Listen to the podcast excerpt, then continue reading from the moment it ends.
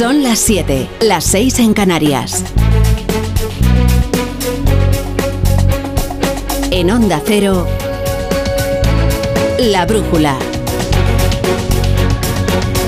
Rafa La Torre. Eh,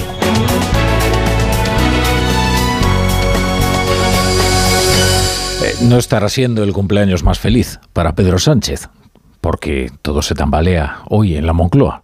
Si hay una persona que puede sentirse reivindicada, ¿eh?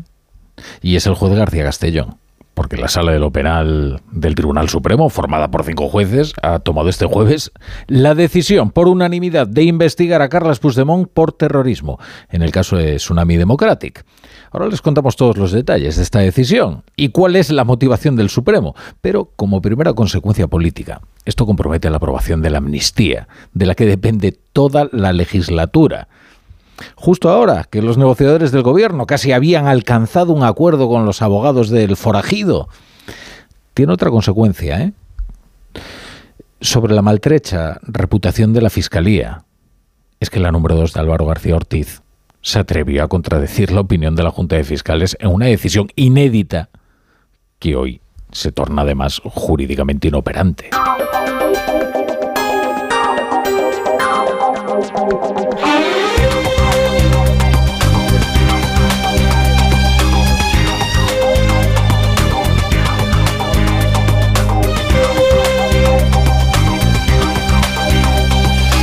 Bueno, bienvenidos a la brújula. Hoy tenemos eh, el programa en formato .zip. En formato comprimido, esto es un chiste de, informáticos. Eh, porque luego llega el, el, Radio Estadio con Edu García al volante para contarles el Athletic Club de Bilbao contra el Atlético de Madrid. ¿Quién llegará a la, final de la Copa del Rey? El desenlace aquí en Onda Cero. Pero ahora tenemos un rato para contarles las noticias. Y hay muchas noticias, ¿eh?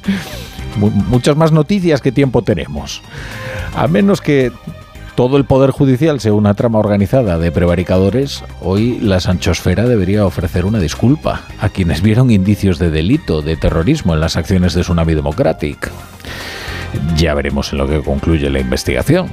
Pero el Supremo ha decidido, y lo ha hecho por unanimidad de su sala penal, asumir el caso de Tsunami Democratic en el que se encuentra imputado, Carlos Puigdemont. Arancha Martín, buenas tardes. Hola, buenas tardes. Dice el Supremo, la sala de lo penal del Supremo, que hay indicios de que los hechos que se investigan en relación a Tsunami son terrorismos. Y los hay de que Puigdemont está al frente en la autoría intelectual y en la asunción de las riendas. La sala de lo penal no alberga dudas. Lo dice, como, como acabas de afirmar, por unanimidad y en contra del criterio de la teniente fiscal. Y alude a una decena de sentencias de terrorismo callejero que sientan doctrina. Lo ocurrido en el aeropuerto del Prat supone delitos graves contra la libertad, la integridad física, atentados y falsedades documentales, entre otros delitos, lo que se encuadra dentro del terrorismo callejero. Se impidió el acceso de usuarios y tripulación y se aisló la torre de control para paralizar el aeropuerto, recuerda la sala, en una situación, por cierto, de absoluto caos y violencia, en la que los miembros de Tsunami con perfecta coordinación y cubriendo sus rostros con pasamontañas, emplearon instrumentos peligrosos y artefactos, destaca, de similar potencia destructiva que los explosivos.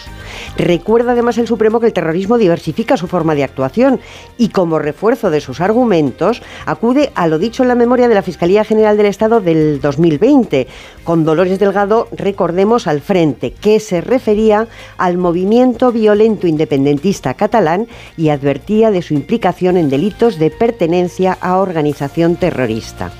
Y arriba de todo ese entramado, Puigdemont, que sabía, dice desde el principio, que se estaba organizando Tsunami y que se implicó en su promoción. Acredita, dice el Supremo, dominio funcional y liderazgo absoluto hubiera podido evitarlo retirando su apoyo carismático, pero al revés, lo que hizo fue animar a seguir con las acciones violentas con su conocimiento y con su consentimiento. Bueno, y como es natural, hoy la Moncloa está muy pendiente de la reacción de los partidos independentistas, si es que dependen de ellos, para seguir ahí en la Moncloa.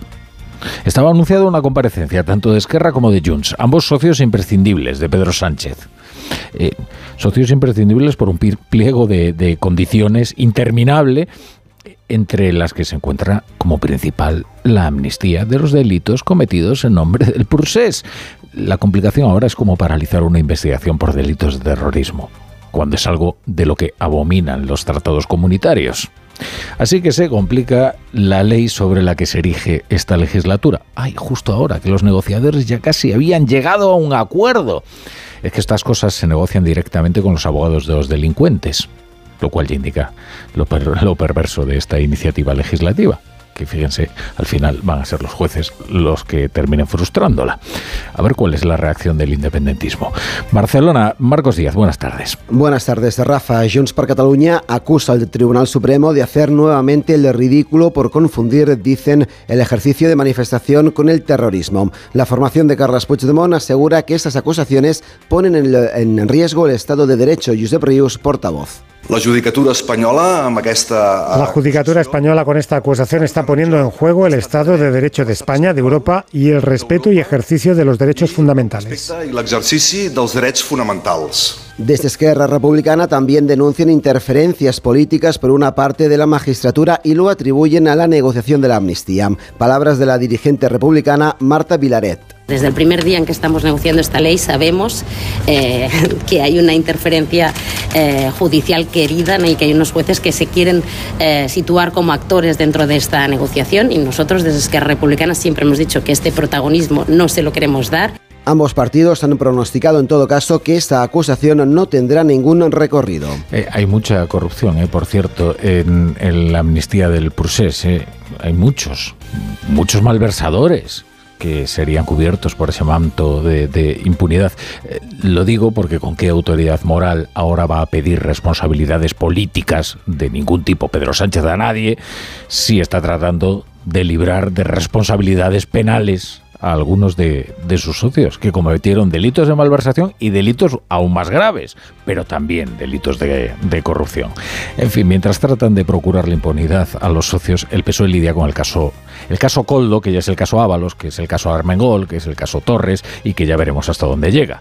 Cada día es un aluvión de revelaciones periodísticas que provocan pánico en Ferraz y en la Moncloa.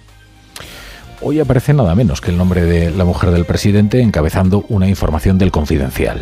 Dice, el comisionista del Ministerio y Javier Hidalgo se reunieron con Begoña Gómez para presentarle negocios. Hablamos de Víctor Aldama y del dueño de Europa, que en el año 2020, según dice el confidencial, le presentaron una aplicación para comprar medicamentos a domicilio y un plan para convertir pueblos abandonados en complejos inmobiliarios, en fin, una serie de negocios. Una reunión no es un delito. Lo que pasa es que esto se revela algo cuando menos delicado, que es el papel que debe cumplir la mujer del presidente del gobierno y si es lícito que reciba a empresarios para que le presente sus proyectos. Esto a priori. Hoy María Jesús eh, Montero, ministra de Hacienda y número dos del PSOE, se quejaba amargamente de que se meta a los familiares en todas estas historias. Y hay determinados ámbitos, determinadas cuestiones que deberíamos de preservar y deberíamos dejar fuera del rifirrafe político, por el bien de todos y de todas.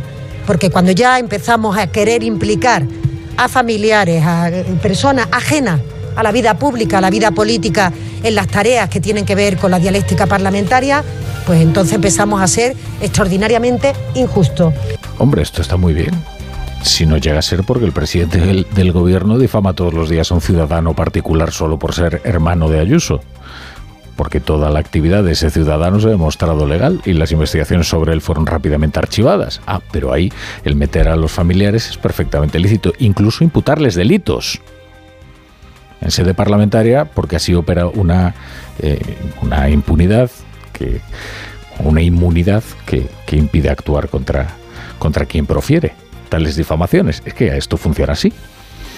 Ahora, claro, el PP se abre a citar a Begoña Gómez en la Comisión de Investigación del Senado, pero prefiere que antes comparezca Sánchez. Y si una reunión no es delito, ya no les digo una reunión que ni siquiera se ha producido, como estas de Miguel Tellado y Alberto Núñez Fijo, que, que tratan de apuntar ahora desde el Partido Socialista. Más evidente es lo que revela el sumario sobre Ábalos, porque directamente desnuda algunas de sus mentiras. El pasado 10 de enero, cuenta el, Mundo hoy, Ábalos se fue a cenar con Coldo en enero, ya conociendo que había una operación en marcha. ¿eh? Y allí lo identifica la Guardia Civil al exministro como intermediario, porque pretendía solucionar el problemilla de las mascarillas de Armengol, que ya ven que eh, está todo hilado aquí. Esas mascarillas fake que le colocaron a Baleares y que en una decisión arriesgadísima Armengol decidió cargar a los fondos europeos sabiendo que eran inservibles. Ahora que casi más arriesgado por ridículo es esta maniobra del PSOE de tratar de convertir esto en el caso Feijó.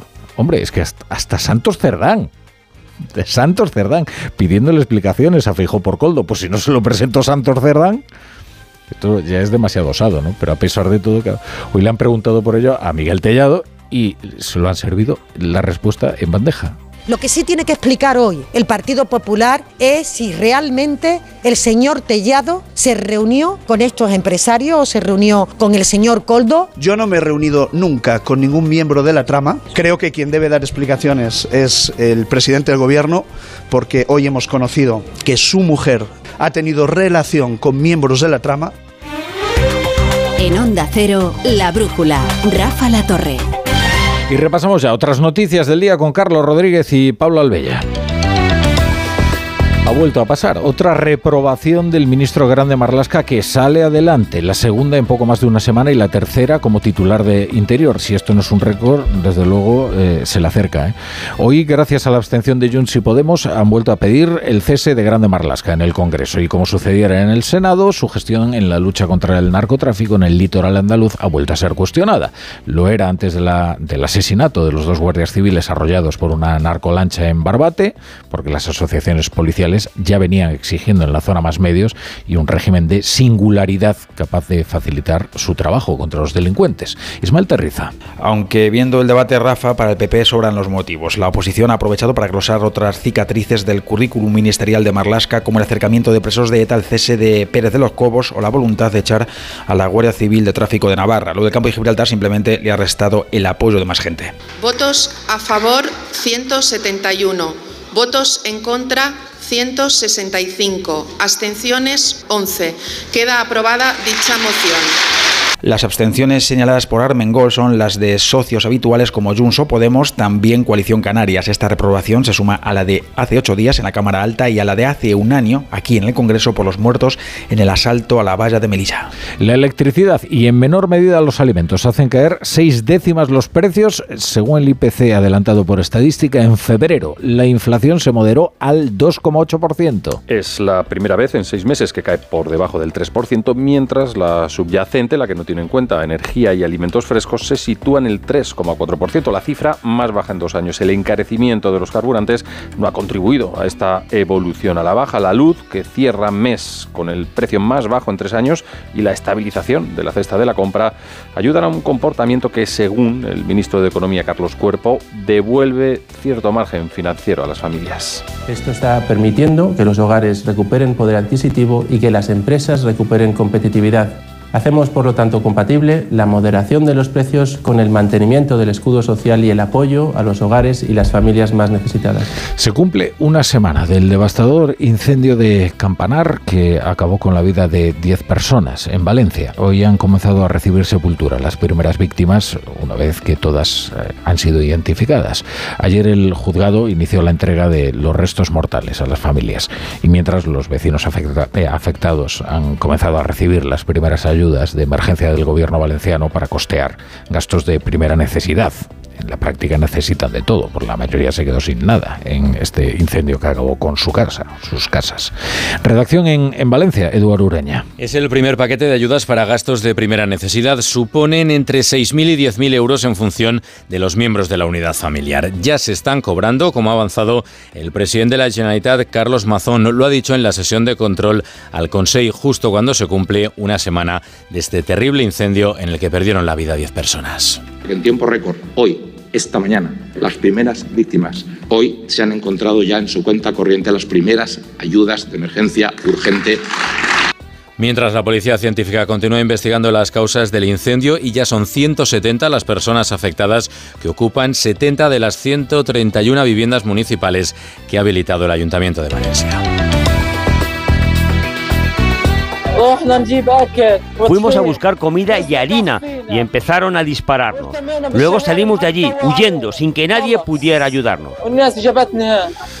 Según las autoridades gazatíes, son más de 100 los muertos por el ataque israelí perpetrado contra un grupo de personas que se apelotonaban en torno a unos camiones de ayuda humanitaria en la ciudad de Gaza, al norte de Enclave. Un suceso que complica las negociaciones para un alto el fuego, según ha dicho el presidente de Estados Unidos, Joe Biden. El ejército israelí ha reconocido haber disparado contra esa multitud que asegura estaba descontrolada después de que sus militares se sintieran amenazados. Diana Rodríguez. Sí, una versión muy distinta es la del gobierno palestino que condena la masacre de civiles en esa cola de reparto de ayuda y habla de un hecho gravísimo que forma parte, dicen, de la guerra genocida de Israel. Las autoridades gazatíes que dependen de Hamas denuncian más de un centenar de muertos y al menos 700 heridos por disparos. El ejército israelí admite haber disparado contra personas que esperaban agua y alimentos en el norte, pero denuncian que la mayoría han fallecido después de intentar asaltar los camiones. Fue entonces, según el gobierno de Netanyahu, cuando los conductores, que consideraron que estaban en peligro, chocaron y arrollaron a la multitud. Un incidente que ya investiga la Casa Blanca. La Unión Europea ha calificado de absolutamente inaceptables las palabras del presidente ruso Vladimir Putin durante su discurso anual ante la Asamblea Federal rusa. Entre otras cosas, Putin ha amenazado con la opción nuclear si Occidente apoya con militares a Ucrania. Palabras que el portavoz de Exteriores Comunitario ha atribuido a la campaña electoral para su reelección a mediados del próximo mes de marzo. En su discurso ante ambas cámaras legislativas, Vladimir Putin ha hablado de consecuencias trágicas si los países aliados de Ucrania deciden en algún momento enviar tropas y ha insistido en que Rusia no es agresora sino víctima de un supuesto ataque occidental. Sobre ese uso de armas nucleares, estas han sido sus palabras. Lo que están haciendo ahora es tratar de asustar al mundo entero. Existe el riesgo de un conflicto con armas nucleares, lo que significa la destrucción de la civilización. ¿Es que no entienden esto? Algo más. El grupo A3 Media, al que como saben pertenece Onda Cero, ha presentado este jueves su memoria de resultados correspondientes a 2023 y lo hace con un rendimiento magnífico. No solo eh, sigue siendo el grupo líder de audiencia, sino que ha obtenido beneficios en todas sus áreas, de la televisión al cine, pasando por la radio o el negocio digital. Nos lo cuenta Ignacio Rodríguez Burgos. A3 Media se consolida como el grupo líder de audiencia y cerró el 2023 con unos magníficos resultados. A3 Media ha obtenido beneficios en todas las áreas de negocio, televisión, radio, cine y digital. Una gestión que se traduce en unos ingresos netos superiores a los 971 millones de euros. El resultado bruto de explotación del pasado año alcanza los 173 millones y más de 155 millones en el resultado de explotación. En el pasado ejercicio, el beneficio de A3 Media se situó en los 171 millones 200 mil euros. La brújula con la torre.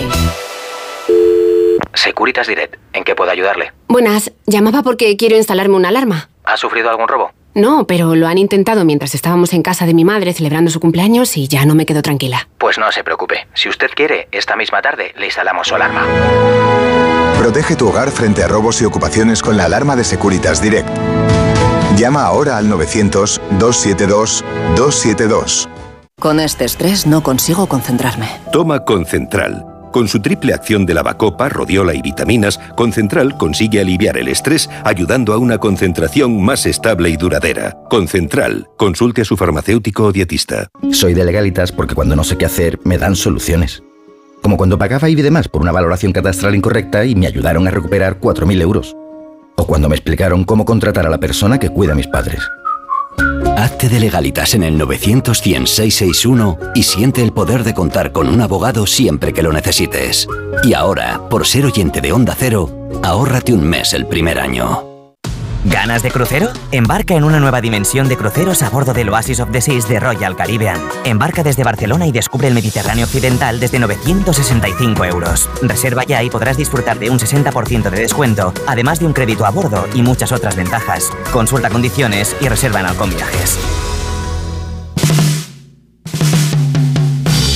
Edu Pidal, buenas tardes. Muy buenas, La Torre. Una Cuéntame. tarde que viene marcada por la Copa del Rey a partir de las 9 y media en San Mamés Athletic Club Atlético de Madrid. El resultado 0-1 para los Leones en la ida en el Metropolitano es lo que tiene que remontar el equipo de Simeone si quiere estar en la final donde ya espera el Mallorca, clasificado el martes. La selección española se proclamó ayer campeona de la Liga de las Naciones en Sevilla frente a Francia 2-0. Hoy han visitado el Congreso los diputados y están ahora mismo en Vista Alegre en los actos de celebración todas las jugadoras. Baloncesto a las 8 y media hay un Virtus Valencia y un Real Madrid Panathinaikos a las 9 menos cuarto. Y en Fórmula 1, primeros entrenamientos libres, optimistas con Alonso y con eh, Carlos Sainz, que han estado entre los cinco mejores tiempos del día. Qué bien, qué bien. A las 8 y media Radio Estadio. Se quedan 20 minutos con su emisora más cercana.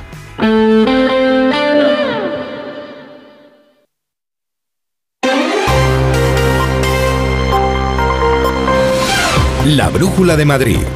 Mercedes Pascua. Onda Cero. Muy buenas tardes, ¿cómo están? Tenemos siete hospitales públicos madrileños entre los mejores del mundo. La revista americana Newsweek hace periódicamente un ranking en 30 países y el mejor hospital español de esta lista mundial es La Paz. Hoy en el Día de las Enfermedades Raras nos acordamos de quienes las padecen y de quienes las tratan, porque La Paz va a tener el primer recinto especializado en estas dolencias, un edificio para tratar enfermedades raras de adultos y de niños, una unidad multidisciplinar que busca evitar duplicidades y encontrar tratamientos eficaces. La Paz es el primer hospital madrileño de este ranking. El segundo es el 12 de octubre, donde también se ocupan de enfermedades raras, una amplia trayectoria en su manejo. La jefa de medicina interna es Montserrat Morales. Desde el año 2013, la unidad de enfermedades minoritarias del adulto, con la ayuda de un equipo multidisciplinar, ofrece asistencia a pacientes mayores de 18 años diagnosticados de enfermedades minoritarias, dando así continuidad a una unidad pediátrica con alta trayectoria en estas patologías instaurada en el Hospital 12 de Octubre desde sus inicios y haciendo posible la atención a estos pacientes cuando llegan a la vida adulta. Los vecinos de Méndez Álvaro pierden hoy un referente de su barrio. Cierra el corte inglés después de 30 años.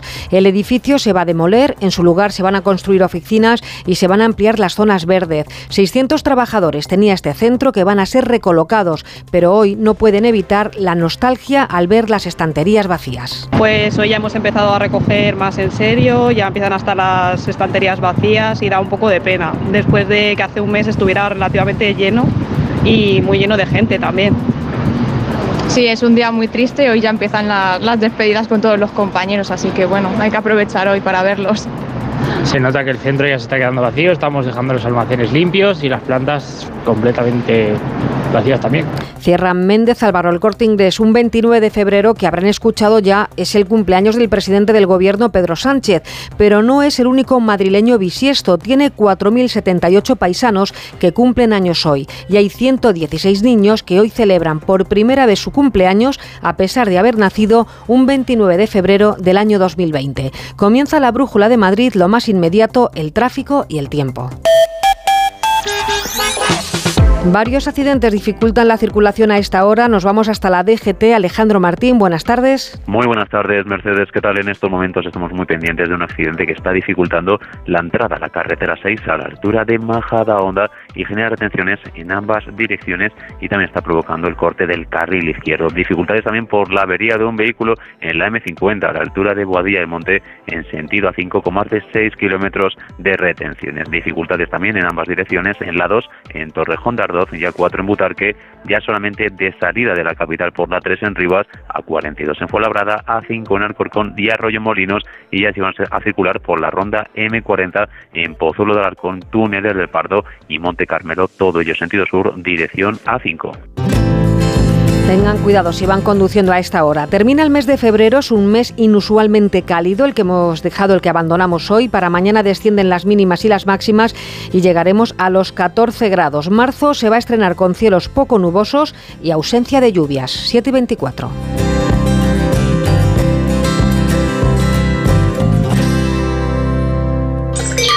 La ganadería Organic producimos la mejor carne del mundo. Hacemos cría ecológica de las razas Angus y Wagyu, 100% sostenible. Nuestra carne es deliciosa y saludable, extremadamente tierna y jugosa. Va del campo a tu casa, sin intermediarios, a un precio justo. Si pruebas Organic, solo comerás Organic. Nosotros te la llevamos gratis a tu casa.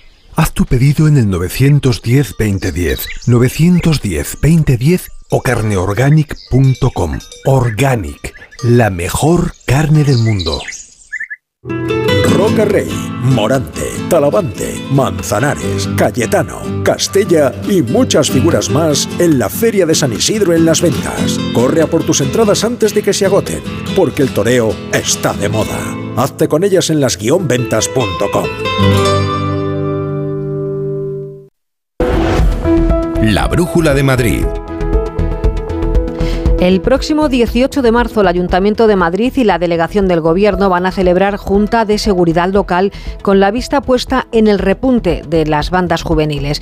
Es en estas reuniones donde las administraciones coordinan los dispositivos de seguridad para la capital fundamentalmente estos eh, repuntes ¿no? de las eh, cuestiones relacionadas con las bandas eh, juveniles violentas. Se han hecho operaciones muy importantes por parte de Policía Nacional, pero vemos cómo se siguen produciendo hechos delictivos graves en algunos barrios de nuestra ciudad y ese va a ser uno de los asuntos, por supuesto, más relevantes que nosotros vamos a llevar. No les sorprenderá si le digo que les vamos a reclamar poder tener los policías municipales que esta ciudad necesita. Entre otras cosas porque los necesitamos también para los dispositivos conjuntos que luego nos solicita la Delegación de Gobierno y la Policía Nacional, que son muchos y, cotidianamente.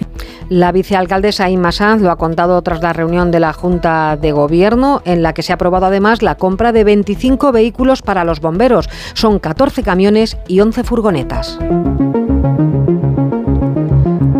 La sanidad pública sigue estando entre las mejores del mundo. La sanidad pública madrileña, la revista Newsweek ha publicado el ranking sobre los mejores hospitales tras analizar miles de centros de 30 países. Hay siete hospitales de Madrid entre los 250 mejores puestos. Belén Gómez del Pino. Vamos con ellos. La Paz y el 12 de octubre son los dos primeros centros, no solo madrileños, sino de todo el país, en esta prestigiosa clasificación internacional. Ocupan los puestos 46 y 54 de 250. Pero en el listado se cuelan además el Gregorio Marañón, el Ramón y Cajal, el Clínico San Carlos, la Fundación Jiménez Díaz y el Hospital Puerta de Hierro. Además, los siete centros mejoran la puntuación respecto al año pasado. Newsweek examina un total de 2.400 hospitales de 30 países sobre la opinión de 85.000 expertos del sector. Y además de la clasificación internacional, hace una por cada estado. En el caso de España, en los 100 mejores centros figuran 14 madrileños, sumando a los ya indicados La Princesa, el Infanta Leonor, Hospital de Móstoles, Rey Juan Carlos, la Fundación Alcorcón, Hospital de Getafe, Severo Ochoa y el Hospital Gómezulla. Sobre esta lista ha hablado la consejera Fátima Matute y centra el éxito de la sanidad pública madrileña en sus profesionales. Siete hospitales públicos de nuestra comunidad están entre los mejores del mundo y subiendo en el ranking. Vamos mejorando año a año. Quiero felicitar a todos los profesionales que hacen esto posible. Desde luego es un orgullo para la Comunidad de Madrid tener a tan grandes profesionales que hacen posible tener a estos grandes hospitales dentro de los mejores del mundo. Por cierto que la Consejería de Sanidad tiene previsto citar a los más de 300 residentes de Medicina de Familia y Pediatría de Atención Primaria antes del próximo día 15 de marzo. Lo que pretenden es trasladarles una serie de mejoras encaminadas a lograr fidelizarles para que se queden a trabajar en la Comunidad de Madrid. 223 residentes de Medicina de Familia y 91 residentes pediatras van a terminar su formación a finales de septiembre. Cambiamos de asunto, pero seguimos hablando de sanidad porque los autobuses de Madrid se unen en la lucha contra el cáncer infantil. La iniciativa se llama Pañuelo Challenge y se desarrolla en colaboración con la Fundación Aladina. Durante el mes de marzo, la imagen de dos niños en tratamiento por cáncer va a acaparar la línea C2. Su imagen con un pañuelo estará también en las marquesinas de la EMT, Marta Morueco. Destacar la fortaleza de estos niños y adolescentes que siguen luchando contra el cáncer, concienciar a la sociedad para que apoye la investigación y sobre todo visibilizar a unos chavales que, como ha señalado el alcalde, se convierten en héroes cada día. Los autobuses de la línea C2 durante un mes, ha destacado Almeida, circularán con la foto de estos pequeños luchadores. La línea C2 del Ayuntamiento de Madrid durante el próximo mes va a circular con la foto de dos auténticos héroes de dos chavales que desgraciadamente están sufriendo el cáncer, que son la imagen de tantas y tantos chavales que desgraciadamente sufren una enfermedad tan cruel que nos permite concienciar, insisto, sobre la visibilización, los cuidados, la atención la investigación. Además, las pantallas interiores de los más de 2.000 autobuses municipales ofrecerán información a los viajeros sobre la campaña puesta en marcha de pañuelos solidarios, unos pañuelos de colores diseñados con frases de apoyo y ánimo que serán regalados a los menores que sufren esta enfermedad. Mañana comienzan las obras en la línea 12 de metro, es la última fase para cerrar un segundo enlace de la línea con la red principal. El tramo que va de los Espartales a Juan de la Cierva en Getafe va a cerrar. Hay programada una línea de autobús alternativa para los seis meses de estas obras que van a enlazar Metro Sur Marisa Menéndez con la línea 3. Metro de Madrid culmina sus trabajos de ampliación de la línea 3 de metro entre Villaverde y El Casar con estas obras que comienzan mañana y que una vez terminadas beneficiarán directamente a más de un millón de usuarios. Los trabajos comienzan en la estación del Casar en Getafe, van a durar seis meses y obligan a suspender el servicio entre las estaciones de Juan de la Cierva y Los Espartales. El consejero Jorge Rodrigo recuerda que pondrán a disposición de los viajeros autobuses alternativos. Vamos a tener la oportunidad de finalizar las obras antes de Navidades con el fin de que todos los ciudadanos que se están conectando a través del Metro Sur tengan la oportunidad, por ejemplo, de llegar a la Estación de Sol en 30 minutos. Tenemos que cortar y dejar sin uso esa estación del Casar y por ello hemos puesto un servicio especial de autobuses eh, con el fin de que los ciudadanos tengan la oportunidad de seguir eh, manteniendo esa movilidad de una manera efectiva. Estos autobuses serán gratuitos, funcionarán de 6 a 2 de la mañana con frecuencias de 6 a 8 minutos durante el día. Les voy a dar una cifra, 16.700. Esos son los nuevos árboles que se van a plantar en Madrid, van a estar en el corredor Arco Verde, que es un proyecto que aspira a conectar los tres parques regionales con otros espacios naturales de interés rodeando el anillo ciclística, ciclista. El corredor Arco Verde tiene una longitud de unos 200 kilómetros y va a conectar el área metropolitana con otros 25 municipios. El anuncio lo han hecho Isabel Díaz Ayuso y Amazon Pachilina. La plataforma de ventas web será quien aporte 2 millones de euros. María Ángela Marsella es su vicepresidenta. Queremos seguir creando un impacto positivo en la Comunidad de Madrid y, en todo el país. Queremos seguir apostando por esta tierra y por su talento, y también por su naturaleza y biodiversidad. El gobierno regional plantará casi 17.000 árboles autóctonos entre San Fernando, Mejorada, Velilla, Rivas y Arganda, que sumados a los 10.000 de los próximos meses elevará la cifra a los 180.000, aunque el objetivo es llegar al medio millón a medio plazo. Isabel Díaz Ayuso. En los próximos años vamos a hacer importantes inversiones y políticas realistas frente a las sectarias, cuyos fines son distintos al cuidado del medio ambiente por mucho que se vistan de verde. Además, se van a recrear en este arco de más de 200 kilómetros dos nuevas láminas de agua para reptiles y anfibios, pero también para insectos polinizadores. Las actuaciones se completarán con sendas peatonales y ciclistas y cajas nido. Marzo se convierte en el mes del arte, en breve se inaugura Arco, que es el eje vertebrador del arte contemporáneo. Por eso hoy se ha presentado una guía con seis rutas para disfrutar, Julia Trullá, de las galerías. Una herramienta de gran utilidad en el conocimiento del Madrid de las galerías de arte contemporáneo, una guía con seis rutas para descubrir esos pequeños museos, para imaginar, para interpretar y recorrer ese espacio de conexión entre artistas y público. Son un total de 56 las galerías que recoge esta guía, iniciativa que ha elaborado Arte Madrid, que presentan una media de cuatro exposiciones al año, todas ellas gratuitas. Mariano de Paco, consejero de Cultura. Las galerías son arte en movimiento y a pie de calle.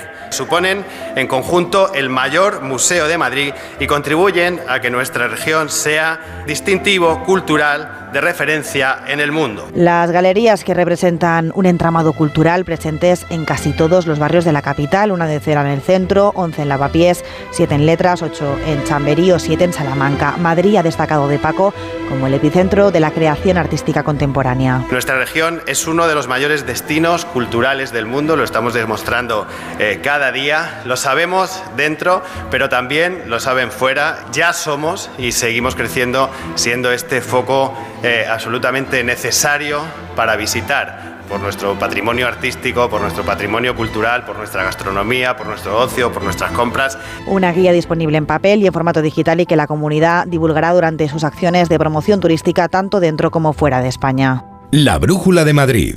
Mercedes Pascua. Hay emociones tan intensas e indescriptibles que teníamos que ponerles nombre. Son las emociones de los clientes de Gilmar, como la ventisfacción. Sensación de satisfacción al vender tu casa en las mejores condiciones. Descubre más en emocionariogilmar.es. Gilmar, de toda la vida, un lujo. En la ganadería Organic producimos la mejor carne del mundo. Hacemos cría ecológica de las razas Angus y Wayu, 100% sostenible. Nuestra carne es deliciosa y saludable, extremadamente tierna y jugosa. Va del campo a tu casa, sin intermediarios, a un precio justo. Si pruebas Organic, solo comerás Organic. Nosotros te la llevamos gratis a tu casa. Haz tu pedido en el 910-2010, 910-2010 o carneorganic.com. Organic, la mejor carne del mundo. Bueno, vamos rápido con Aitor Gómez porque me ha dicho que hoy tienes mucha plancha, muchos uniformes que planchar. Es que si me, si me pongo la torre no empieza hasta las nueve y media en Mercedes y luego encima tenemos fútbol. Pero precisamente voy a hablar poquito porque quiero llevarte a muchos sitios. Primero a Bilbao, quedan dos horas, menos de dos horas para saber, bueno, para que empiece el partido y luego saber si la Atleti se mete en la final de Copa del día 6 de abril. Ahí está Janito Mori. Hola Jano, buenas tardes. Buenas tardes Aitor, desde las eh, inmediaciones de San Mamés, donde va a llegar el Atlético de Madrid a las 8 de la noche para este partido, el partido más importante de la temporada a día de hoy, con ese 1-0 en contra de la ida. Bueno, quedan 90 minutos, quién sabe si prórroga y la Leti viene a por todas para intentar la clasificación a una final. El premio es demasiado importante para no morir deportivamente por ello. Con todos los jugadores aquí, 25 futbolistas, todos los del primer equipo, incluidos los lesionados, Grisman, Jiménez, Lemar y Azpilicueta para hacer grupo y con este posible 11, Black en portería, Llorente y Lino en los carriles, Savic, Bissell y Hermoso en defensa, Coque, Rodrigo de Paul y Pablo Barrios en el centro del campo y arriba Correa y Álvaro Morata. Gracias, Janito. Esto va a pasar a partir de las nueve y media. Suerte para el Atlético de Madrid. Mira, no sé si vas a llegar a tiempo, no sé si te apetece una buena fiesta hoy, Mercedes, ¿te apetece? Sí, Pues mira, buena tarde. Es que no sé si vas a llegar a tiempo o no, pero ahora mismo hay fiesta en Vista Alegre. Fiesta de la selección femenina campeona de la Nations League, que lo está celebrando ahora mismo. El ambiente es tremendo. Raúl Granado, muy buenas. ¿Qué tal? Buenas tardes. En directo desde este Palacio de Vista Alegre, donde se está celebrando esta fiesta con las campeonas de la Nations League, las 23 de las 25 internacionales, más eh, todo el cuerpo técnico encabezado por Monse Tomé, ahora en el escenario, con ese trofeo justo en el medio. Ahora va a terminar este acto homenaje en el que casi 2.000 personas han dado cita en este barrio madrileño de Carabanchel para recibir a las campeonas, para poner el fin de fiesta un día que se iniciaba con la visita al Congreso de los Diputados y al Palacio de la Moncloa y que va a terminar aquí ahora en Madrid. Gracias, Raúl. Oye, has visto el fiestón, no te miento, ¿eh? Cuando yo hablo de fiestón, te hablo de fiestón bueno, bueno. De fiestón de, de- de baile y juerga. Exacto, no se lo están pasando mal. Y claro, fiestón, pues ahí tenía que estar nuestro Raúl. Oye, de cara al fin de semana, recuerdo que tenemos un Valencia-Real Madrid, del que se está hablando mucho. Bueno, en lo deportivo, Bellingham sigue sin entrenar, no parece que vaya a llegar al partido. Y la última cita, por si alguien se queda con ganas de marcha después de lo de Vista Alegre, también va a haber fiesta en el Palacio de los Deportes. ¿Por qué? Porque vuelve el baloncesto europeo a Madrid, juega el Real Madrid en Euroliga contra el Panathinaikos. Y allí va a estar David Camps. David, muy buenas. Hola Hitor, buenas tardes. Por fin vuelve el deporte de verdad, el que se juega con la mano casi un mes después y encima con ofrecimiento del Real Madrid del título de la Copa del Rey. Los aficionados desde ya, apertura de puertas, se pueden fotografiar con la Copa de Campeón conquistada en Málaga y además antes un partidazo. El Real Madrid Panathinaikos, primero contra tercero. Y si gana el Madrid, puede tener premio, que es la clasificación para los cuartos de final. Gracias, David. Esto a partir de las 9 menos cuarto. Oye, y termino contándote, Mercedes, que el sábado tenemos la primera carrera de Fórmula 1. Sí, el sábado en Bahrein a las 4 de la tarde. Hoy primeros entrenamientos libres. No valen para mucho, pero bueno, de algo servirán. Sainz ha marcado el cuarto mejor tiempo esta tarde. Fernando Alonso el tercero. Mañana a estas horas te estaré contando la parrilla de salida para el sábado. Bueno, pues escucha ahora que te voy a proponer yo una fiesta después de la publicidad. Ah, pues aquí me quedo. Para el 2 de mayo.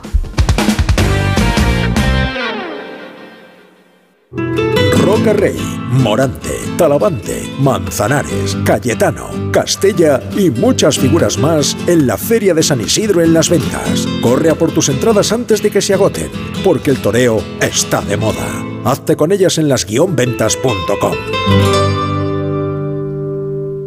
Ahora solo piensa en disfrutar de tu Audi, porque de todo lo demás se ocupa Audi Selection Plus. Conduce tu Audi seminuevo o de ocasión con entrega inmediata, control de calidad de hasta 289 puntos de chequeo, financiación a medida y otros beneficios únicos. Y si visitas tu concesionario más cercano, podrás tasar gratuitamente tu vehículo con opción a compra. Con Audi Selection Plus todo son ventajas. Consulta condiciones y vehículos disponibles en Audi Retail Madrid. La Brújula de Madrid. No Loquillo sale de gira con la primavera. 30 años de transgresiones es el nombre de esta gira de conciertos para presentar su álbum Transgresiones Antología Poética que sale a la venta en abril. Entre las fechas anunciadas han salido 10 y las dos primeras son para Madrid. 2 y 3 de mayo Loquillo actúa en el Circo Price, un espectáculo dicen único en recintos míticos, en este caso el escenario del Price y con textos de poetas universales. Con los trogloditas Loquillo cantó en las calles de Madrid. Nosotros encantados de recibir al loco el próximo mes de mayo que Madrid estará en fiestas. En la producción Carlos León, en la realización Gabriela Sánchez, me gusta mucho esta canción, así que quédense con ellas porque ahora viene Rafa La Torre y el equipo de la brújula.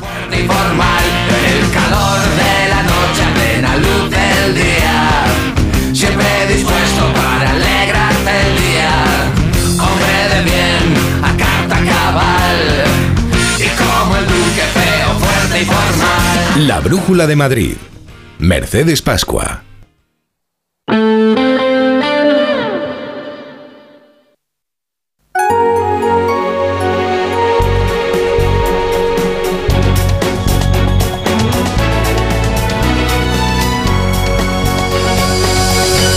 Las 8 menos 20, las 7 menos 20 en Canarias. Vamos rápido, que luego hay fútbol. La semifinal de la Copa. Estas son las noticias que tienen que conocer hasta ahora para estar bien informados.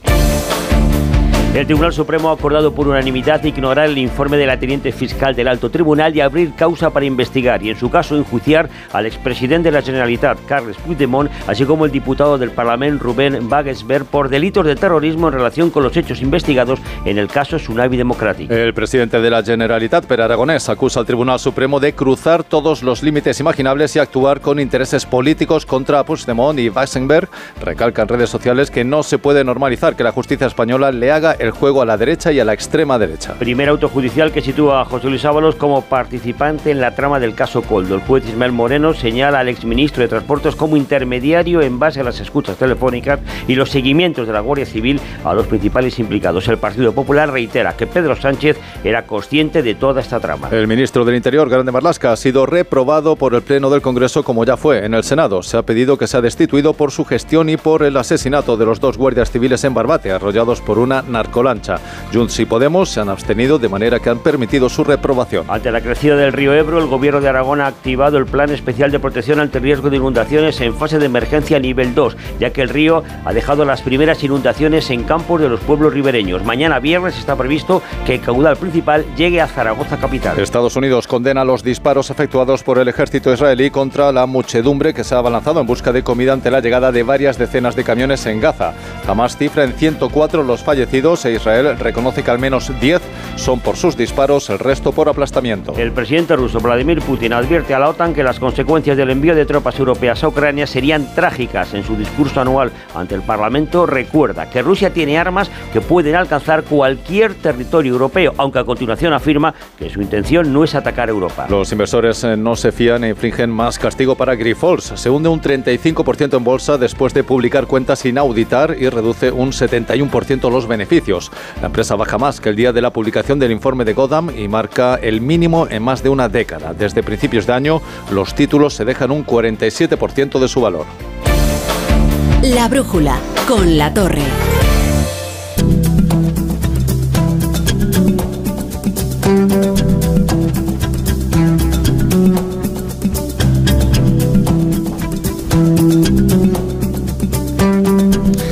Esta tarde ha tenido lugar el tercer foro de sostenibilidad organizado por el BBVA en Madrid y que hemos seguido con interés a lo largo de toda la programación de Onda Cero, con interés por sus participantes y también por los temas que están tratando. De ello vamos a hablar con Beatriz Roa, responsable global del sector industrial de BBVA. Beatriz, ¿qué tal? Buenas tardes. Buenas tardes. Eh, cuéntanos en primer lugar quién, quién ha asistido a esta tercera edición del foro. Pues además del presidente y el consejero delegado de BVA, han asistido grandes líderes y empresas referentes de la sostenibilidad en nuestro país ¿no? y grandes grupos internacionales. Por citar algunos solo, el CEO y fundador de Envision, que es uno de los mayores conglomerados mundiales del sector de las nuevas tecnologías energéticas, han apostado por nuestro país con inversiones muy relevantes.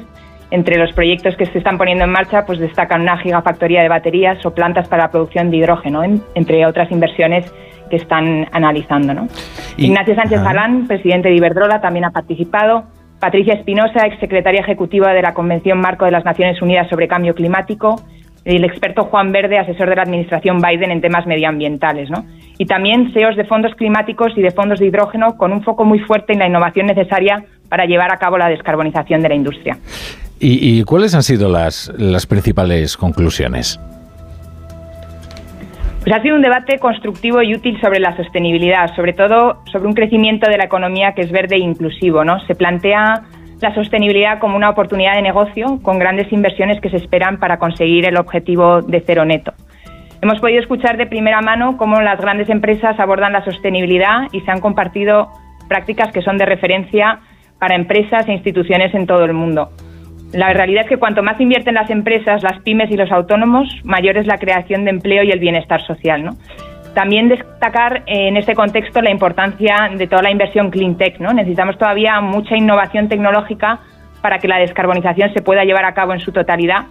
Y estos fondos, que se centran precisamente en el escalado de estas tecnologías, juegan un papel fundamental para apoyar su crecimiento y eventualmente su bancarización, ¿no? y que sean accesibles a, a, todas las empresas que operan en estos sectores. ¿Y, qué puede hacer el, el, sector por la transición energética y para apoyar a las, a las empresas? Los bancos tenemos un papel fundamental en este viaje, ¿no? pero principalmente como intermediarios, no tanto como protagonistas de la transición, sino como acompañamiento a toda nuestra base de clientes conforme ellos van haciendo las inversiones necesarias para transicionar. Nuestro objetivo es acompañar a esos clientes en sus planes de transición. Si ellos transicionan, pues el balance que tenemos con ellos y la financiación que tenemos con ellos, pues transiciona también. El objetivo de BVA, por tanto, es financiar esa reducción de emisiones de sus clientes y para ello eh, impulsar una transición ordenada de, de los modelos de negocio que tienen que ir cambiando ayudando a aquellos clientes que más lo necesitan y que quieren interiorizar esta transición en su modelo de, negocio. En todo esto se evita, en cierta medida, no estigmatizar a los sectores marrones cuando lo importante es ver cómo las empresas de esos sectores precisamente invierten y dedican todos los recursos para eh, ayudar a encontrar esas tecnologías ¿no? y esas vías para la descarbonización completa. Queremos ayudar a escalar las tecnologías necesarias para que los sectores transicionen con planes creíbles y robustos.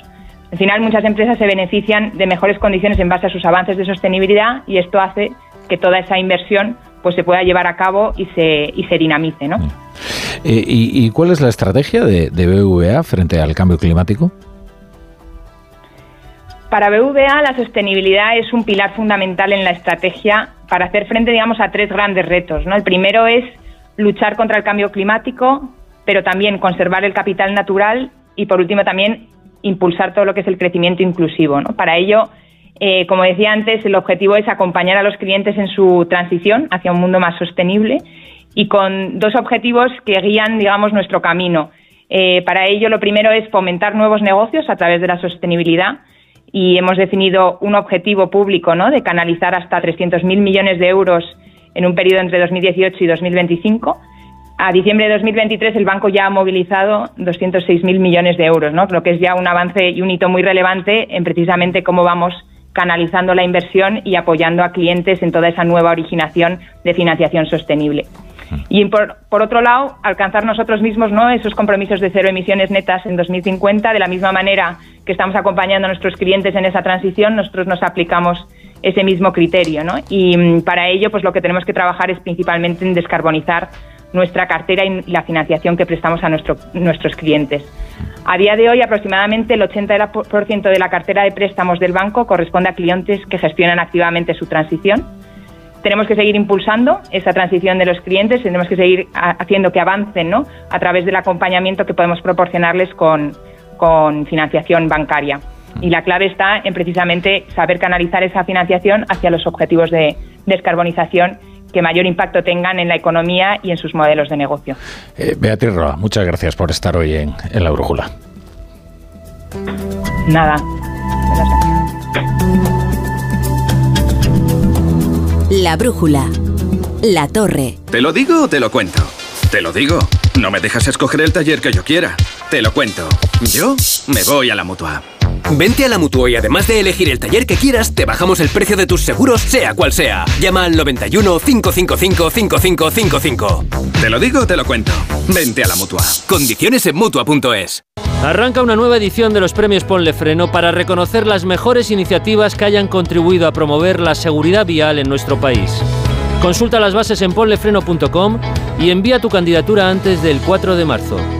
Ponle Freno y Fundación AXA Unidos por la Seguridad Vial. ¡Vigor, gor, gor, gor, gor, gor, gor, gor! Toma Energisil Vigor. Energisil con maca contribuye a estimular el deseo sexual. Recuerda, energía masculina, Energisil Vigor. Securitas Direct, ¿en qué puedo ayudarle? Buenas, llamaba porque quiero instalarme una alarma. ¿Ha sufrido algún robo? No, pero lo han intentado mientras estábamos en casa de mi madre celebrando su cumpleaños y ya no me quedo tranquila. Pues no se preocupe. Si usted quiere, esta misma tarde le instalamos su alarma. Protege tu hogar frente a robos y ocupaciones con la alarma de Securitas Direct. Llama ahora al 900-272-272. El mejor estreno de ficción en dos años. ¿Qué pasa? Es algo que podría destruir nuestras familias. La serie más vista de la televisión. La familia es lo más importante. Y a veces la vida no te da opción. O matas o mueres. Sabía que algún día lo pagaríamos. Líder de la tarde. Sueños de libertad. De lunes a viernes a las 4 menos cuarto de la tarde en Antena 3. Y después, capítulos finales de Amar es para siempre. En línea directa entienden que cada conductor es único, por eso con su seguro de coche, además de ahorrarte una pasta, tienes libertad para elegir taller. El taller que tú quieras en cualquier lugar de España, pero es que además, si es un taller colaborador, te garantizan coche de sustitución con servicio de recogida y entrega. Cámbiate y te bajan el precio de tu seguro de coche sí o sí. Ve directo a lineadirecta.com o llama al 917 700 700 917 700 700. El valor de ser directo.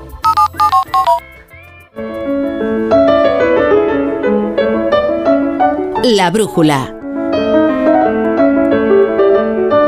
Rafa La Torre.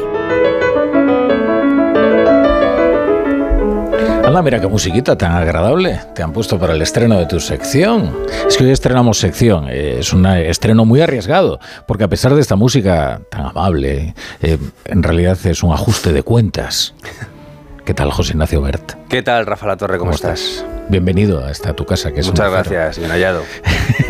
Bueno, pues el periodista José Ignacio Bert, eh, con una sección de variedades, eh, como, en fin, este programa es el que alberga todo tipo de contenidos, eh, y este es en realidad, no sé si una venganza o un ajuste de cuentas. ¿Qué es esta sección? De momento sí, en esta primera edición sí. Vamos a explicar un poco por qué. Porque esta sección quiere ser un, un rincón en el que vamos a defender cosas del ámbito de eso que hemos dado en llamar cultura popular.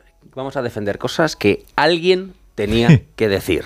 Realidades que a lo mejor son incómodas porque desafían lo que queda bien o lo que se supone que hay que decir o pensar, pero que alguien tenía que decir. Ah, o sea, se llama Alguien tenía que decirlo. Me gusta, me gusta. Vale, ¿y qué es eso que eh, primero que alguien tenía que decir? Vamos a ver, La Brújula es un reality, al menos según su director, Sí. que dice que es un espacio diáfano. Bueno, por eso creo que hay que derribar hasta los tabiques que separan estas secciones de las 8 menos 10. Hubo un ambigú que David Mejía dedicó a la figura de Roger Moore. ¡Hombre! Y ahí, en ese ambigú, se dijeron Hombre, cosas, hombre. iba a decir que no nos gustaron nada en plural majestático. Muy polémico Pero no, voy a usar la, la primera persona. Cosas que no me gustaron nada. Rafa Torre que hay personas eh, que tiran papeles al suelo, hay personas que escuchan la música en el metro sin auriculares, hay gente que abandona perritos, hay gente muy mala y muy defectuosa, y entre ellas hay personas que creen que Roger Moore es el mejor James Bond. Qué escándalo, qué escándalo.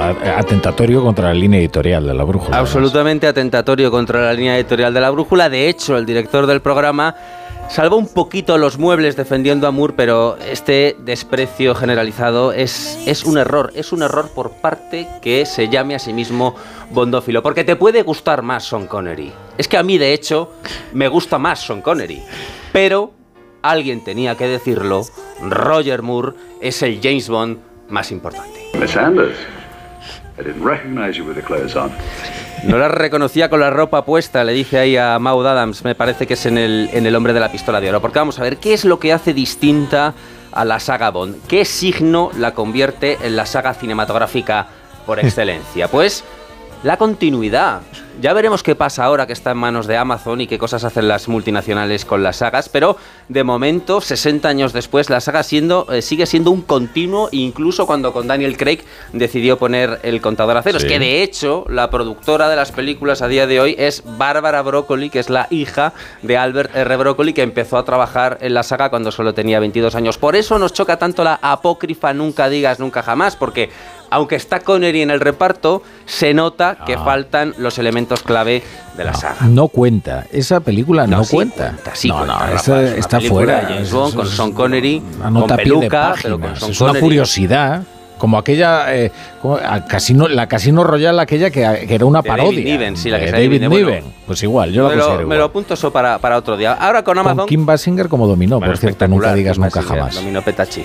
Sí. Ahora quizá veamos spin-offs absurdos, eh, cosas eh, bueno que hasta este momento, menos la serie esa de dibujos animados de James Bond Jr., pues la, la saga se ha caracterizado por ser un universo coherente y que ha funcionado de manera interna casi casi como si fuera una empresa familiar. Pues esa continuidad hubiera sido imposible sin Roger Moore. Es más, no es descartable que sin Roger Moore la saga hubiera terminado, si no para siempre, sí durante una buena temporada, dejando un buen puñado de novelas de Ian Fleming en el tintero. ¿Por qué? Bueno, es que ya hubo que sustituir a Sean Connery una vez y fue un fracaso. Fue un fracaso. No me pongas esa cara, Rafa La Torre, que sé que como buen bondófilo. O sé que como buen bondófilo te parece que George Lazenby es de culto en sí mismo y su película El servicio secreto de su majestad también, pero en su momento no lo fue.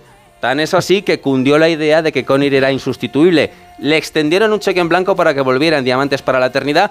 Aquello fue un parche, sirvió para una vez, y luego, ¿y luego qué? Bueno, pues, pues luego Roger Moore, que esta vez sí encadenó siete títulos, o sea, los mismos que Connery, sí, porque contamos, nunca digas, nunca jamás, y demostró que había una alternativa, Rafa, que James Bond podía seguir asomando por la pantalla al margen de que a Connery le diera la gana o no hacerlo. Es que rechazó el equivalente actual a 30 millones de euros para continuar en la saga. El éxito de O sea, Roger 30 Moore... millones de euros sin la inflación, ¿no? De ahora, Ah, no, sí, sí, no, con- contando con con, la inflación inflación. Vale, ajustada, bien, bien, con todo, bien. 30 Bueno, millones es- de euros actuales. No está mal, ¿eh?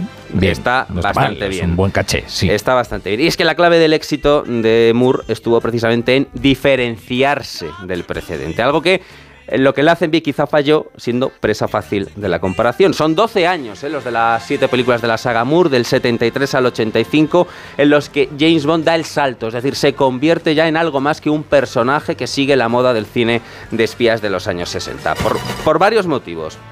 Mira, cuando empezó Daniel Craig, yo no sé si, si te acuerdas que todo el mundo decía, todos los periodistas cinematográficos, oh, es que James Bond está imitando a Jason Bourne. Bueno, esto es una obviedad. Te salió muy monegal eso. Eh, porque James Bond siempre ha imitado lo que en ese momento estuviera de moda Ah, en el cine de acción. Y eso se hace muy patente durante la era Moore. Es decir, en Vive y Deja Morir tenemos la Black Exploitation, hay hasta actores y actrices que venían de ese subgénero. En El Hombre de la Pistola de Oro tiene toda la influencia del cine de acción hongkonés. Mi favorita, ¿sabes? El Ah, el hombre de la pistola de oro, vale, Mi pensaba- favorita de toda la saga Bond. Mucho mejor Vive Deja Morir de, de Moore y mucho mejor La espía que me amó. Bueno, Moonraker es el caso... Esta rebeldía contra la línea editorial. rebeldía o sea, contra la línea editorial del, del programa y de la. A eso hemos venido, Rafa. Ya no. Para seguir la corriente, seguir la corriente no tiene gracia. El caso más, más obvio, pues eh, Moonraker, que es eh, Sí. la influencia de Star Wars. De hecho, la espía que me amó termina con James Bond volverá con solo para sus ojos. Y no volvió con solo para sus ojos, volvió como Moonraker. ¿Por qué? Porque el- eh, los productores se dieron cuenta que había que aprovechar como fuera el tirón de la Guerra de las Galaxias Ah. y, y la que la historia que sobre el papel más mejor les venía era la de Moonraker. es verdad, porque se anunciaba siempre la que vendría después. Eh, no conocía yo el dato return, de sí. que se corrigieron a sí mismos. Sí, ¿es sí, pues si ves la espía que me amó, ves que dicen que la siguiente es solo para sus ojos y no, y no fue así. Pues esa facilidad para adaptarse y cambiar de registro está en la base de esa continuidad. Pues Moonraker, por ejemplo, no era un gran Bond, pero sí que, sí que sirvió para que eh, yo- eh, las nuevas generaciones entren. Yo no soy un niño de ahora, probablemente un niño de ahora no, pero los niños que fuimos nosotros, sí que Moonraker es un buen título para, para entrar en el, en el Sí, personaje hombre. y en, y en, y en tiburón. James Bond. Entonces, si aparece tiburón, funciona. Hombre, el- por supuesto. Ya solo salen esas dos, en La espía que me amó y en, y en Moonraker. A Roger Moore le costó eh, implantar que, que James Bond fuera como él quería que fuera. Por ejemplo, Guy Hamilton le, obligaba a hacer gestos violentos fuera de guion, como torcer la muñeca de, una mujer. Por ejemplo, él siempre protestaba si le hacían matar a sangre fría. Todos estos intentos eran, eran en vano. Insistimos en que el éxito de Roger Moore fue ajustar James Bond a sí mismo y no al revés. Así que por eso a Roger Moore le perdonamos todo. Le perdonamos el no hacer las escenas peligrosas, no ya que no las hiciera, sino que ni siquiera salía corriendo. Ya en Panorama para Matar, por ejemplo, es obvio muchos planos que es otro señor, evidentemente, es que ni siquiera se esfuerza en, ¿no? En disimular. En disimular. Le Ah, perdonamos todo lo el contrario que Tom. Cruise, todo lo Todo contrario. contrario que Tom Cruise. Es que Roger Moore era de otra escuela. Le perdonamos el smoking blanco, que es mucho perdonar. Le eh, perdonamos el paracaídas con la Unión Jack, el Lotus Spirit sumergible. Incluso, incluso le perdonamos el retrato grotesco que hace de Madrid en solo para sus ojos, ese Madrid que parece, que parece Jaén. Incluso eso se lo perdonamos. Es verdad, es que Madrid parece un pueblo gitano. En, No, en- es, es inadmisible lo de solo para sus ojos, pleno año 81, que se, que se retrate Madrid así. Y estamos oyendo a View to aquí, le estamos oyendo Durán Durán. Es que entre otras cosas le perdonamos todo porque es en su etapa cuando el recorrido musical es sencillamente soberbio, de Paul McCartney a Durán Durán, Roger Moore que termina con 57 años, solo cuatro menos que Daniel Craig cuando hizo su última película. Él dijo, soy 400 años demasiado viejo para este papel. Así que nos reiteramos, te podrán gustar más otros. Joder, que te vas, pero a cargar, Bond más te vas a importante cargar los pitos con con tu Roger Moore. entusiasmo. Bueno, muchas gracias, José Ignacio. Bueno, David Mejía, ya te tomarás la revancha, ¿eh? Venga. Son las 8, las 7 en Canarias. En Onda Cero, La Brújula. Rafa La Torre.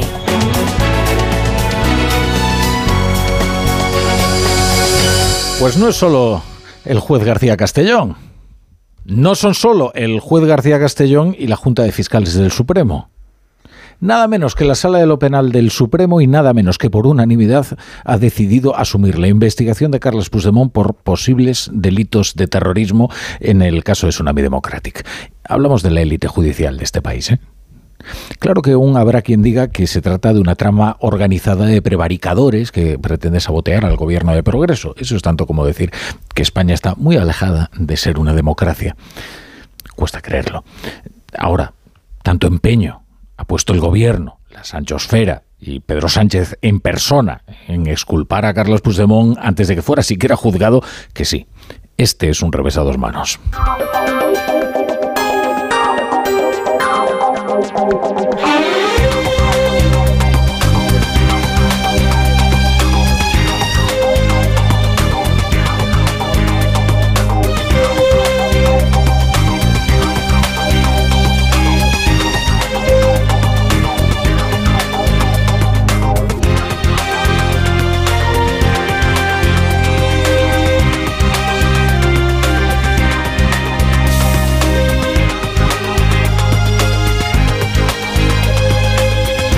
Bienvenidos a la Brújula. Si se incorporan a esta hora a la sintonía de Onda Cero, les contamos muy rápido las noticias y a las ocho y media nos dejamos arrollar por el convoy del Radio Estadio de Edu García para vivir el Athletic Club de Bilbao, Atlético de Madrid.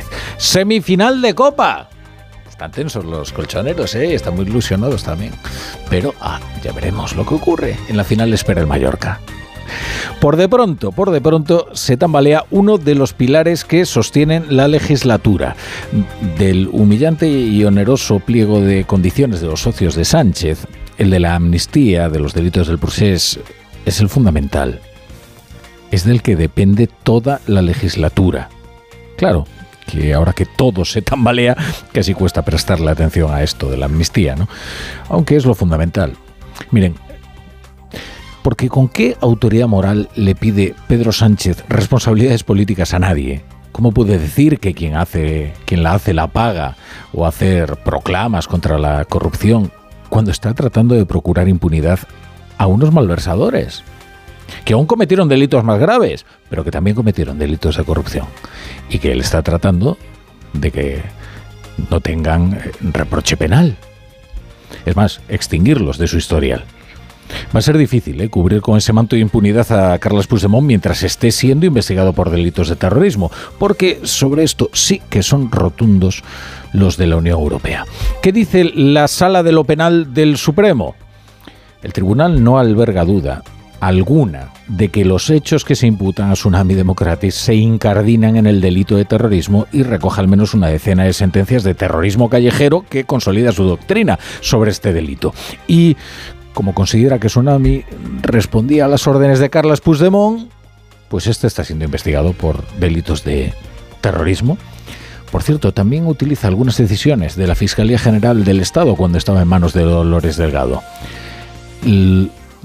Cuando Sánchez, en fin, sea historia de este país, eh, como presidente, quiero decir, eh, la Fiscalía General del Estado habrá quedado con la reputación y el crédito completamente arruinado. Y también en este episodio ¿eh? de Tsunami Democratic, en el que la teniente fiscal, la número 2 de Álvaro García Ortiz, se atrevió a contradecir en una decisión inédita a la mayoría de la Junta de Fiscales del Supremo.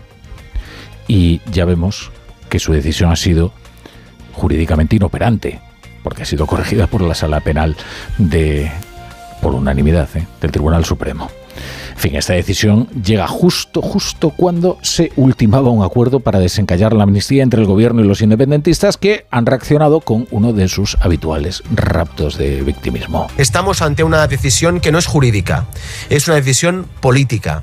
No se imparte justicia, lo que se hace es seguir impartiendo la represión, la represión política contra el independentismo catalán. Ja van fer el ridícul a Europa amb una... Ya hicieron el ridículo en Europa con una acusación primero de rebelión, luego de sedición y ahora doblan la apuesta con esta acusación de terrorismo. Confirma que existe una falta de voluntad democrática en la judicatura española. Existeix una manca de qualitat democràtica a la judicatura espanyola. Mire, no descarten, no descarten que en algún momento eh, Begoña Gómez, la mujer del presidente de- del gobierno, termine compareciendo ante la Comisión de Investigación del Senado. Eso es lo que está estudiando ahora mismo el Partido Popular, que tiene mayoría absoluta en esa Cámara. Y lo está estudiando ante las informaciones que publica el Confidencial, que dice que el comisionista del Ministerio y Javier Hidalgo se reunieron con la mujer del presidente del gobierno para presentarle unos negocios.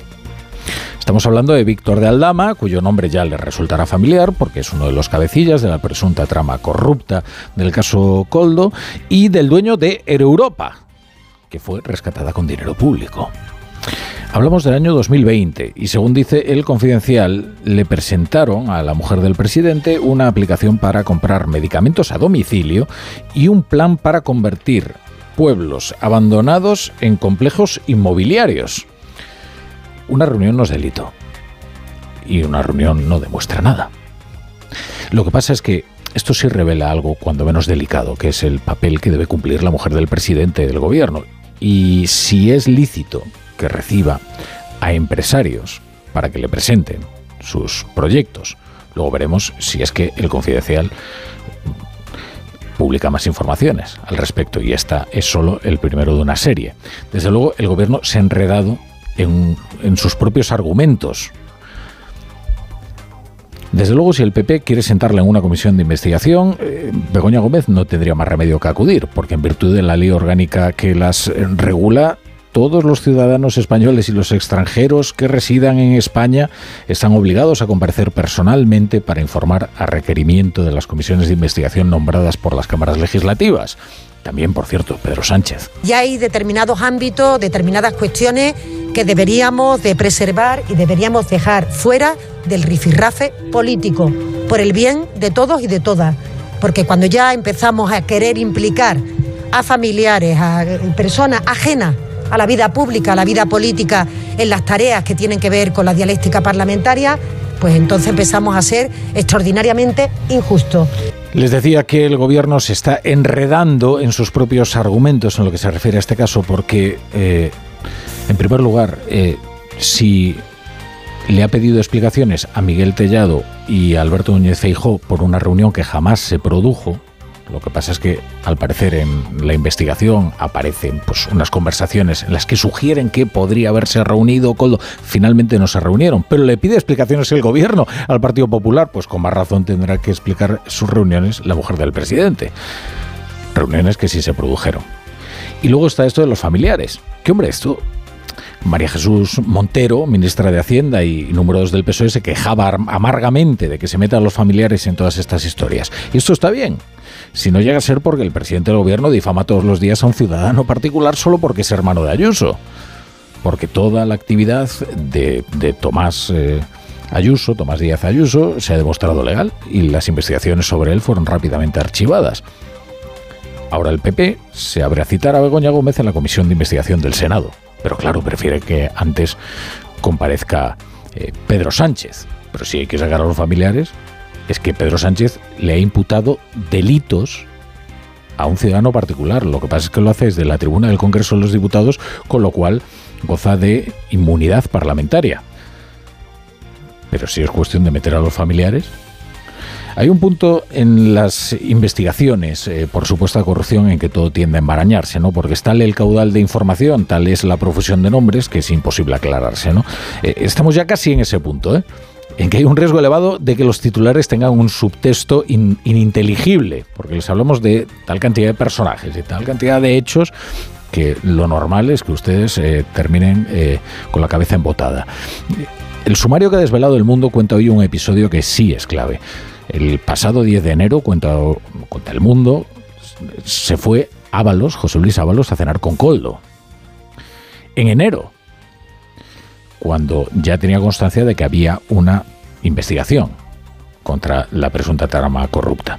Allí, en la marisquería habitual en la que solían reunirse, identifica la Guardia Civil a Ábalos como intermediario, porque pretendía solucionar el problema de las mascarillas de Armengol, Así que, primero, la Guardia Civil considera que Ábalos sí es un intermediario de la trama, que eso es lo que dicta la lógica, porque Coldo solo es un ejecutor sin iniciativa. A ver si ahora este hombre tan, tan tosco es, es un genio criminal. Lo segundo es que lo de Francina Armengol pinta muy mal, porque en su gestión sí se habría producido un quebranto para las arcas públicas y encima haciendo uso de los fondos europeos. Ella sabía que las mascarillas aportadas por la trama eran inservibles tanto que aún siguen, aún siguen almacenadas, ¿eh? caducando en sus bolsas. Y Francina Armengol no lo denunció hasta que pasaron tres años. O sea, no solo no lo denunció hasta que, hasta que iba a cambiar el gobierno, sino que una decisión arriesgadísima decidió cargar la factura a los fondos europeos, modificando además el, el contrato. Esto nos devuelve a la cena de Ábalos porque esa cena con Coldo el 10 de enero obedecería a la reclamación de Baleares de 2,6 millones sobre el pago de 3,7 millones de euros que el gobierno de Francina Armengol hizo en 2020 a la trama a cambio de eh, estas mascarillas que nunca utilizó por falta de calidad.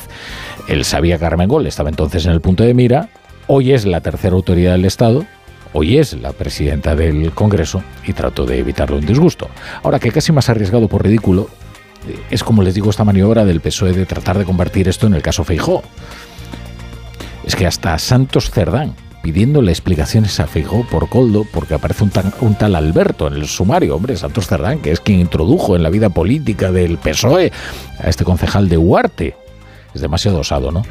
Pero es que además le han puesto la respuesta en bandeja al portavoz parlamentario del PP, a Miguel Tellado. Lo que sí tiene que explicar hoy el Partido Popular es si realmente el señor Tellado se reunió con estos empresarios o se reunió con el señor Coldo. Yo no me he reunido nunca con ningún miembro de la trama. Creo que quien debe dar explicaciones es el presidente del gobierno, porque hoy hemos conocido que su mujer ha tenido relación con miembros de la trama. En Onda Cero, La Brújula, Rafa La Torre. Madre mía, qué golpe. Parece que tu coche se pelea con una columna. Con el seguro de coche de línea directa, no solo te ahorras una pasta, sino que además puedes escoger el taller que quieras aquí o en Chipiona. Y si eliges taller colaborador, también tienes coche de sustitución garantizado y servicio de recogida y entrega. Cámbiate ahora y te bajamos el precio de tu seguro de coche, sí o sí. Ven directo a lineadirecta.com o llama al 917-700-700. El valor de ser directo. Consulta condiciones. Securitas Direct, ¿en qué puedo ayudarle? Buenas, llamaba porque quiero instalarme una alarma. ¿Ha sufrido algún robo? No, pero lo han intentado mientras estábamos en casa de mi madre celebrando su cumpleaños y ya no me quedo tranquila. Pues no se preocupe. Si usted quiere, esta misma tarde le instalamos su alarma. Protege tu hogar frente a robos y ocupaciones con la alarma de Securitas Direct. Llama ahora al 900-272-272. Si mientras estás disfrutando en una playa de río, tu cabeza está en España pensando si van a entrar en tu casa, te interesa el seguro de hogar de línea directa, que es tan completo que además de ahorrarte una pasta, incluye cobertura por ocupación ilegal y se encarga de todo lo importante en caso de que ocupen tu vivienda, para que siempre estés tranquilo. Cámbiate y te bajamos el precio de tu seguro de hogar, sí o sí. Ven directo a lineadirecta.com o llama al 917-700-700. El valor de ser directo. En Onda Cero, La Brújula, Rafa La Torre.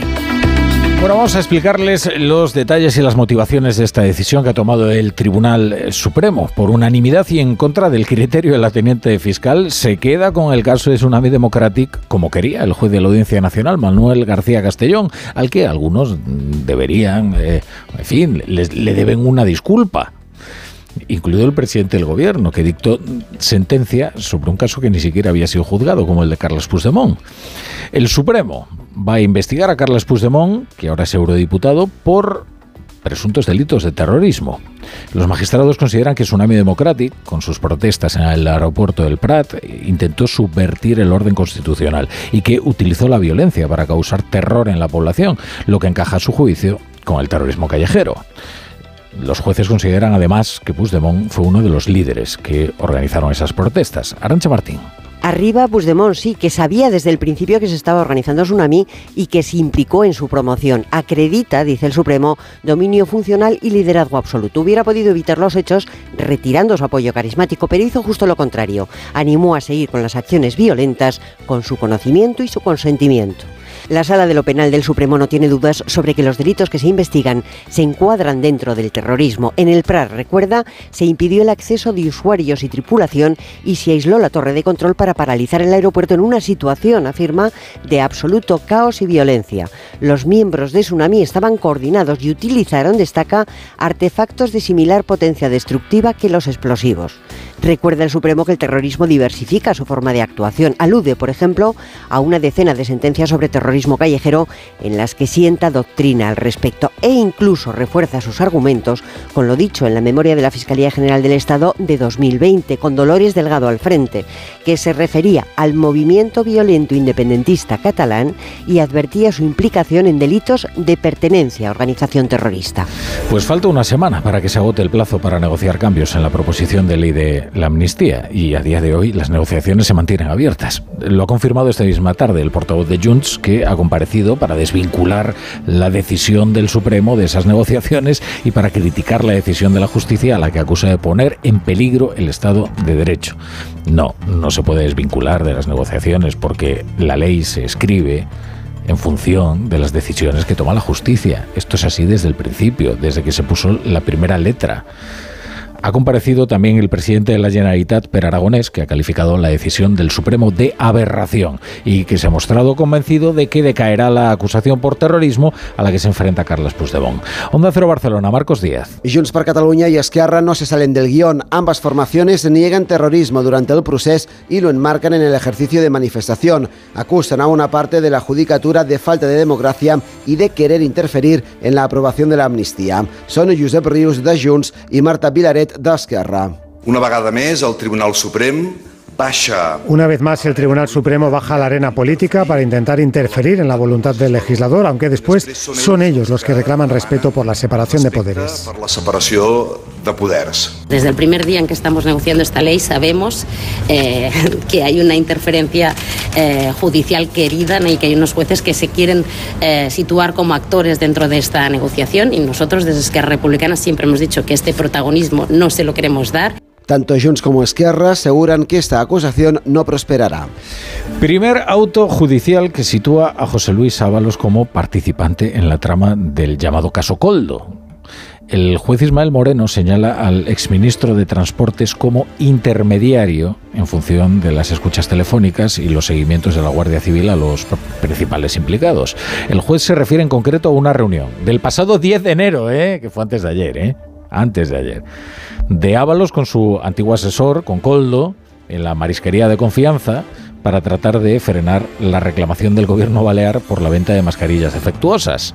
Eva Llamazares, buenas tardes. Buenas tardes, Marisquería La Chalana, reservado 10 de enero de 2024, 9 y cuarto de la noche. La reunión es de especial interés, según el juez Ismael Moreno. Coldo García se encuentra con Ábalos y gracias a la intervención de las comunicaciones de los que los imputados mantuvieron previamente, el magistrado conoce que el exministro es el intermediario, el tercero al que se alude en una conversación acerca de solucionar el tema de los, las mascarillas de Baleares.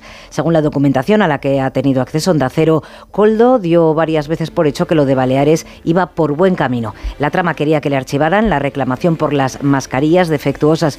Los empresarios dicen entre ellos que es como para matar al funcionario que no las destruyó y que las dejó en stock. La Guardia Civil atribuye a Ábalos y Coldo una relación que trasciende de lo laboral. La mujer y la hija del escolta seguían empadronadas en el piso madrileño del exministro. Y también relata otro renuncio en el que han pillado a Ábalos respecto a sus justificaciones aquí en Onda Cero. Lejos de la sorpresa que él relató, los investigadores señalan que el hermano de Coldo en noviembre, pasado noviembre, viajó en furgoneta a Valencia y le llevó a Ábalos documentos relacionados con la investigación. Narra también varios viajes con Ábalos. El hermano de Aldama se hospedó en los mismos alojamientos turísticos que Ábalos y Coldo al menos en seis ocasiones. Víctor de Aldama comenzó a poner sus propiedades a nombre de sociedades en Portugal para evitar a Hacienda. Sus socios dicen que está contaminado, es decir, investigado, y le llaman el búfalo, el perro y guau guau.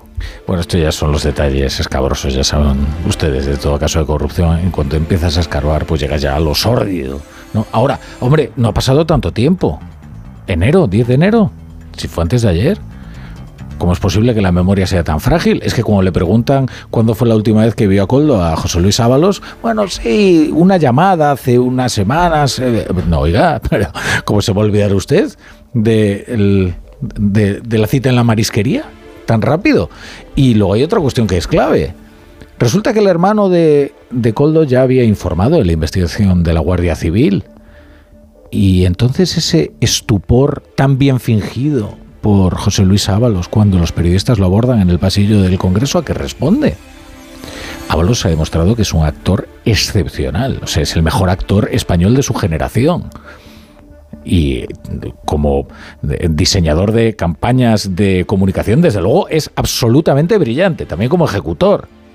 Ahora que las mentiras, al final, al final es que el sumario, sobre todo lo que, lo que consigue es eh, revelar tantas y tantas mentiras y aflorar tantas y tantas eh, verdades, como estamos viendo ahora. Hay fotografías, eh, por cierto, y si la Guardia Civil lo estaba siguiendo, era precisamente porque consideraba que su intervención era esencial. Si no está imputado todavía José Luis Ábalos, es muy probable que sea porque Ismael Moreno no quiere perder el caso. Ábalos sigue aforado y el caso terminaría en el Supremo. Y esa es quizás la única razón, porque indicios ya ven ustedes que indicios hay. A la luz de las nuevas revelaciones, el Partido Popular exige la comparecencia de Pedro Sánchez. Reclaman las explicaciones del presidente, al que acusan de conocer los detalles de la trama desde la destitución de Ábalos como ministro de Transportes en 2021. Los populares no descartan citar a declarar en la Comisión de Investigación del Senado a la esposa de Sánchez, a Gómez, que según publica hoy el Confidencial se reunió con Víctor de Aldama, uno de los comisionistas imputados en el caso. José Ramón Arias. Pero antes de llegar a esa pantalla, los populares quieren que sea Pedro Sánchez el que dé explicaciones de todo lo que sucede a su alrededor. Consideran que no puede esconderse un minuto más ya que está acorralado por la corrupción. El líder de los populares, Núñez Feijóo, cree que lo que está sucediendo es sumamente grave. Insta al presidente del gobierno a tener la valentía necesaria para responder ante los españoles. ¿Qué responsabilidad política y, en su caso, qué responsabilidad personal tiene en la trama que estamos conociendo? Todo, todo hace evidente que conocía hechos que conforman la trama y por eso exigimos que no la siga tapando. Los populares consideran que Sánchez no puede estar ocultándose todo el tiempo. Dicen que tendrá que rendir cuentas próximamente. Si no es en la Comisión de Investigación del Senado, cuando se constituya dentro de dos semanas, será en la próxima sesión de control al gobierno del Congreso, cuya presidenta, según los populares, también debe dar muchas explicaciones. La pasada madrugada, soldados israelíes abrieron fuego contra una multitud de civiles eh, que esperaban la llegada de camiones con ayuda humanitaria al norte de la franja de Gaza. Eh, fuentes palestinas hablan de 112 muertos y cientos de heridos. Israel reconoce que sus tropas dispararon al verse amenazadas, pero niegan la dimensión de la masacre, tras lo ocurrido que en el aire, la tregua que impulsaba Estados Unidos. Así lo ha confirmado ya, además, el presidente Joe Biden.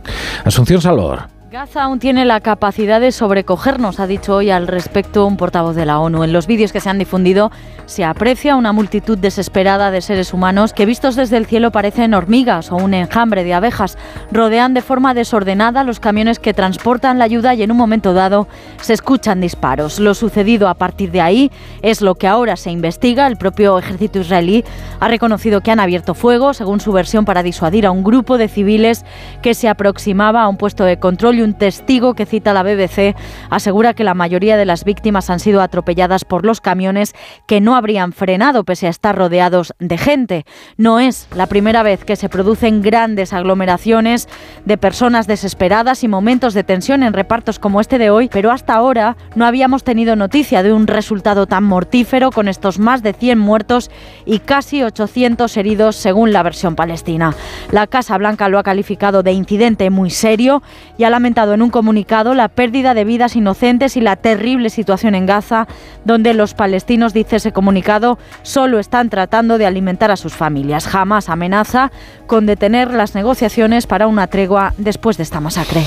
Y en Estados Unidos la precampaña lleva este jueves a Joe Biden y a Donald Trump hasta la frontera con México para abordar uno de los temas que más preocupan a los estadounidenses, que es el de la inmigración y que será desde luego uno de los temas de la campaña presidencial que se avecina. Corresponsal Agustín Alcalá. Donald Trump y Joe Biden van a visitar hoy Texas, aunque estarán a 500 kilómetros de distancia el uno del otro. El presidente vuela en estos momentos hacia el Río Grande para resaltar que los republicanos en el Congreso, por órdenes de Trump, han paralizado la aprobación de la mayor reforma inmigratoria de los últimos años con 20.000 millones de dólares para la patrulla fronteriza y un cambio legal que permitirá las expulsiones en caliente de las personas que solicitan asilo cuando se sobrepasen ciertos números de entradas de ilegales cada día. El candidato republicano a la presidencia estará en Eagle Pass para cargar contra los inmigrantes que para él envenenan la sangre de los norteamericanos. La inmigración es el asunto que le puede devolver a la Casa Blanca y en Texas. Denunciará que desde que su sucesor está en el despacho Val, 3 millones de ilegales están en las calles norteamericanas porque Biden ha autorizado su entrada. La brújula. La torre. Con patatas y jolusa comer bien es fácil. Por eso nos ofrece las variedades mejor seleccionadas para disfrutar de un alimento de calidad todo el año. Patatas y jolusa. Amamos las patatas.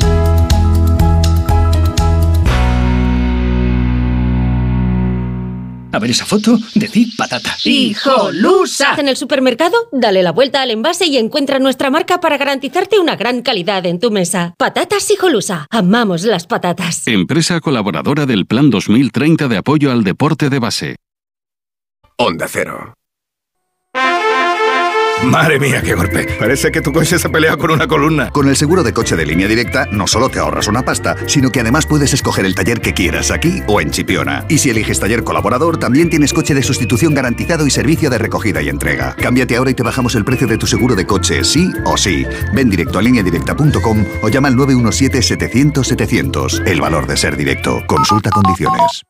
¿Ganas de crucero? Embarca en una nueva dimensión de cruceros a bordo del Oasis of the Seas de Royal Caribbean. Embarca desde Barcelona y descubre el Mediterráneo Occidental desde 965 euros. Reserva ya y podrás disfrutar de un 60% de descuento, además de un crédito a bordo y muchas otras ventajas. Consulta condiciones y reserva en Halcón Viajes.